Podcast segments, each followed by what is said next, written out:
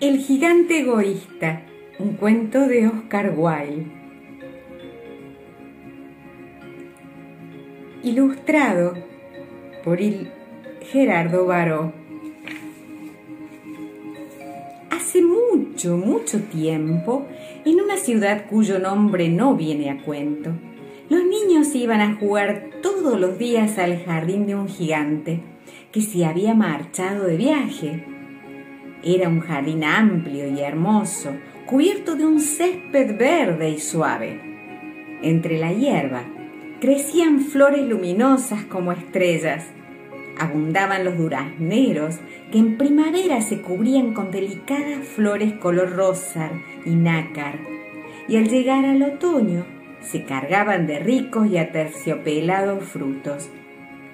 ¡Qué felices somos aquí! se decían unos a otros los niños que no paraban de jugar y reír. El gigante había ido de visita a la casa de su amigo el ogro para charlar un rato y se quedó allí siete años. Como todos sabemos, hasta las cosas más pequeñas se agigantan cuando se trata de gigantes.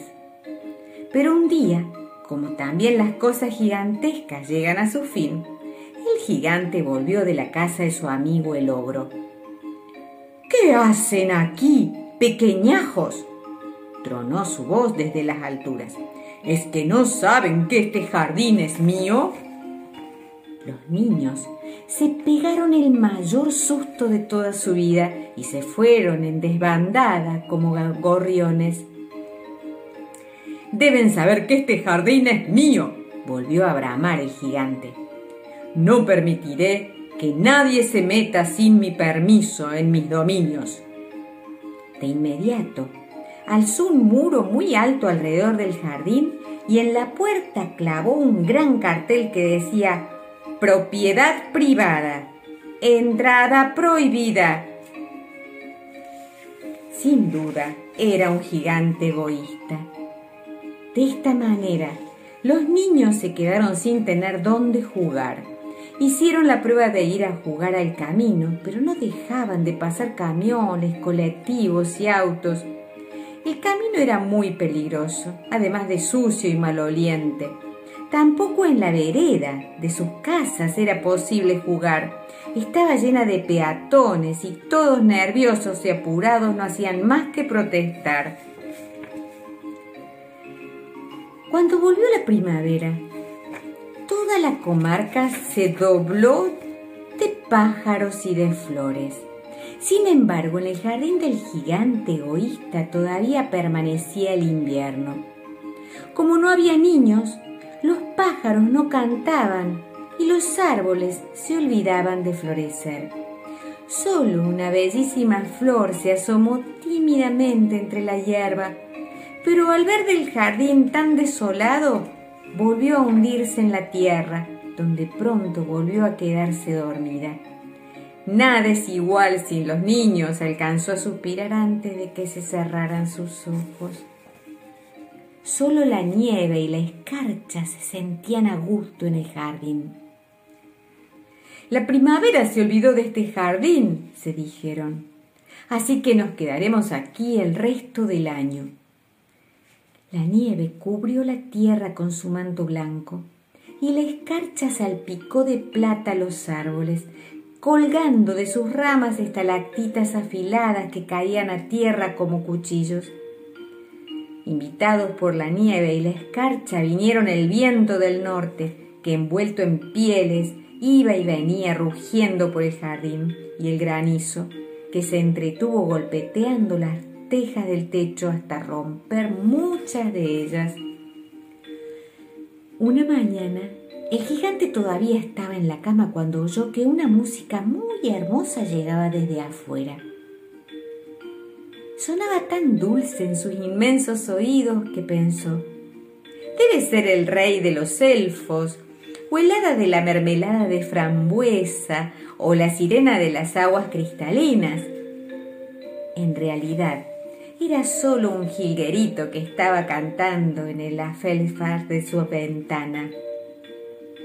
Hacía tanto tiempo que en el jardín no se oía una música tan bella que la nieve dejó de lanzar sus copos, la escarcha cesó de afilar sus estalactitas, el viento del norte paró de rugir y el granizo terminó de golpear las tejas. ¡Qué bien! pensó el gigante. Parece que por fin ha llegado la primavera. El gigante saltó de su cama y corrió hacia la ventana. Ante sus ojos había un espectáculo maravilloso. A través de una brecha que el mismo frío había abierto en el muro, los niños entraban y trepaban a los árboles. Los pájaros revoloteaban alrededor de sus cabecitas y no dejaban de cantar las más bellas melodías. Los frutos comenzaron a brotar en las ramas y las flores multicolores entre la hierba. El gigante egoísta se conmovió ante un espectáculo tan bello. Solo en un rincón del jardín, el más apartado de todos, el invierno parecía mantenerse.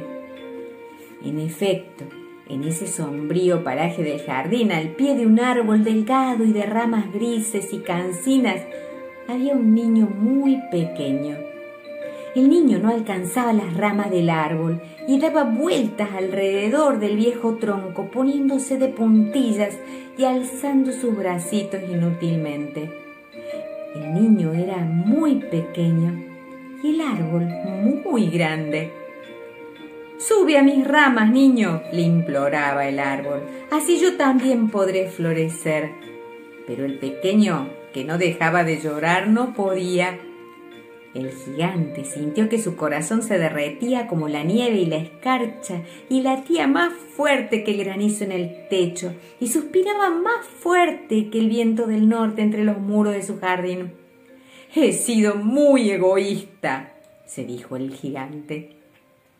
Ahora sé por qué la primavera no quería visitar mi jardín.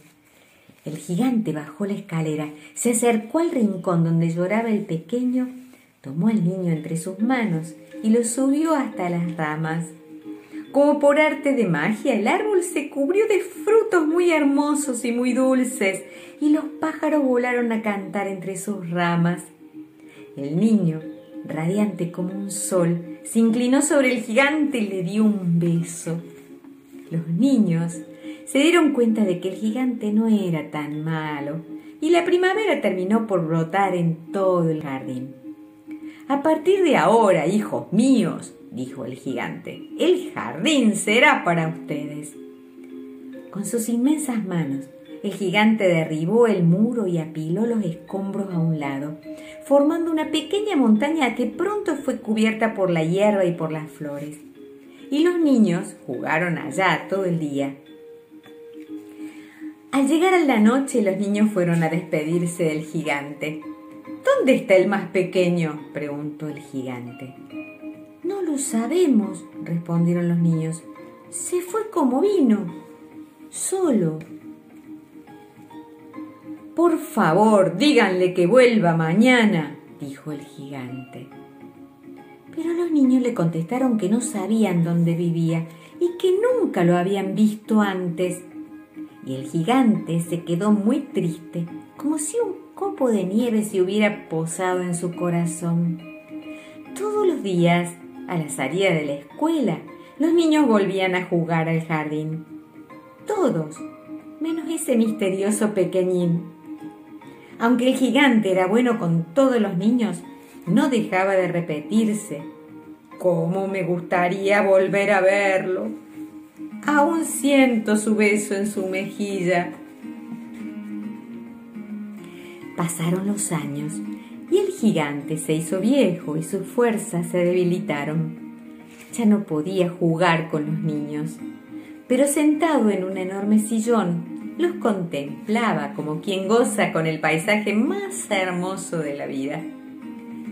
Los niños son las flores más bellas y los frutos más dulces, se decía aunque no dejaba de suspirar porque alguien que él quería especialmente no había vuelto a aparecer. Una mañana de invierno, miró por la ventana mientras se vestía. Ya no odiaba el invierno, porque sabía que el invierno era la primavera dormida y que bajo tierra las flores soñaban con días más tibios y luminosos. Y al asomarse más, su sorpresa fue tan grande como él mismo. El árbol que se levantaba en el rincón más apartado del jardín estaba cubierto de flores y frutos. El gigante se restregó los ojos porque no podía creer lo que veía. Debajo del árbol estaba el niño pequeño a quien tanto había echado de menos. Lleno de alegría, el gigante bajó corriendo las escaleras y en dos o tres zancadas llegó hasta el árbol. Alzó al niño entre sus brazos, lo elevó hacia el cielo y luego lo estrechó fuertemente contra su corazón. Bienvenido, pequeño, bienvenido, no dejaba de exclamar el gigante. Sin embargo, cuando volvió a dejarlo en tierra, el gigante advirtió que en sus pequeñas manos y en sus diminutos pies había huellas de sangre. ¿Quién se ha atrevido a hacerte daño? bramó el gigante. Dime quién ha sido, agarraré la espada y lo mataré. No, amigo gigante, cálmate, exclamó el pequeño. Nadie me ha hecho daño. Si estás sangrando, dijo el gigante son las heridas del amor. ¿Quién eres, pequeño? preguntó el gigante al tiempo que un extraño temor lo invadía. Se arrodilló en tierra. Entonces el niño sonrió al gigante y le dijo, levántate. Una vez tú me dejaste jugar en tu jardín. Hoy jugarás en el mío. Cuando los niños llegaron aquella tarde debajo del árbol que se levanta en el rincón más apartado, encontraron recostado al gigante. Estaba todo cubierto de flores blancas. Parecía dormir.